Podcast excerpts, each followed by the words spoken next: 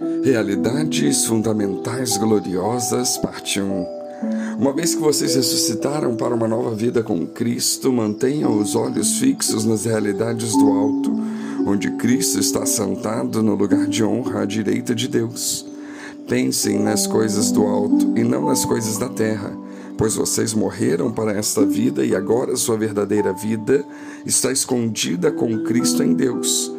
E quando Cristo, que é a sua vida, for revelado ao mundo inteiro, vocês participarão de sua glória. Portanto, façam morrer as coisas pecaminosas e terrenas que estão dentro de vocês. Colossenses 3, 1 a 5.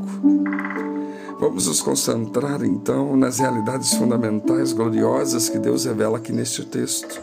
Há pelo menos cinco delas e em seguida olhar para o tipo de mentalidade que se adapta a essas realidades e, finalmente, apontar o caminho que trilhamos para perseguir essa realidade. A primeira e mais fundamental é a realidade gloriosa de Deus. Colossenses 3 nos diz: Uma vez que vocês ressuscitaram para uma nova vida com Cristo, mantenham os olhos fixos nas realidades do alto onde Cristo está sentado no lugar de honra à direita de Deus. Diz o verso 1. E o verso 3 vem nos reafirmar: Pois vocês morreram para esta vida, e agora a sua verdadeira vida está escondida com Cristo em Deus. Sem a realidade objetiva, externa e autoexistente de Deus, nada nesses versículos é real. É tudo fingimento religioso devemos estar cientes de que, nos dias de Paulo e em nossos dias, muitas pessoas religiosas nas igrejas ganham a vida brincando de um faz de conta religioso. A vida é muito mais complicada do que a simples divisão entre ateus e teístas. Milhares de teístas não acreditam em Deus. Eles acreditam na ideia de Deus. Eles acreditam no poder do mito ou da mente. E o mito de Deus é o mais poderoso de todos, de acordo com eles. Milhares de pessoas e seus seguidores não acreditam que a ideia deles de Deus precisa corresponder a qualquer realidade objetiva fora deles mesmos, ou seja, a revelação bíblica. O que importa que eles dirão é que a ideia de Deus deve ter um bom efeito na sua vida e no mundo. A religião é valiosa e o mito é benéfico, a ideia da realidade é útil. Se ajudar você a ser uma pessoa saudável e tolerante, cheia de experiências. Mas Paulo diz no verso 1 que Cristo está à direita de Deus e no verso 3 que sua verdadeira vida ou a vida do crente está escondida com Cristo em Deus. O apóstolo não está dizendo que Cristo está à direita de uma ideia ou que a vida do cristão está oculta com Cristo em uma ideia. O Deus de Colossenses 3 é o mesmo Deus de Colossenses 1. Ele é o Criador de todas as coisas. Estava lá antes que alguém tivesse qualquer ideia sobre ele. É o Criador de todas as mentes humanas, incluindo aquelas que imaginam que ele não existe como uma realidade objetiva fora de seus pensamentos. Esse Deus, ele tem uma imagem eterna e incriada de si mesmo. O seu filho, quem está à plenitude da divindade.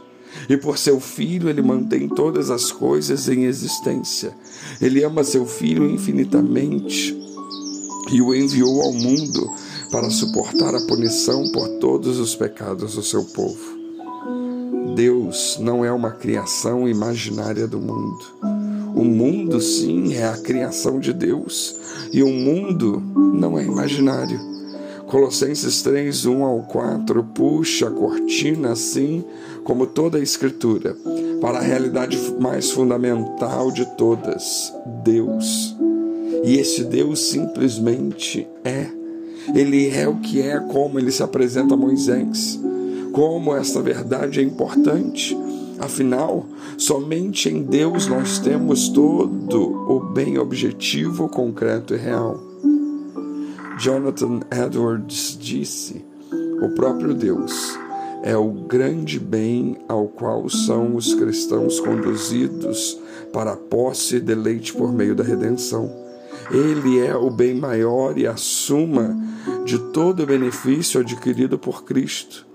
Deus é a herança dos santos. Ele lhes é a porção da alma.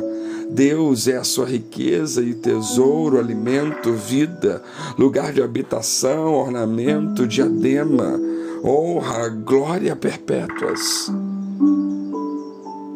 Nós nada temos no céu além de Deus.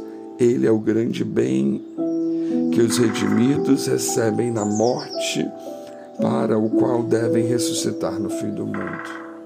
Dessa maneira, precisamos tomar muito cuidado, porque às vezes colocamos Deus em um modelo que nós achamos que é, que nós pensamos ser, enquanto esse Deus ele é muito além.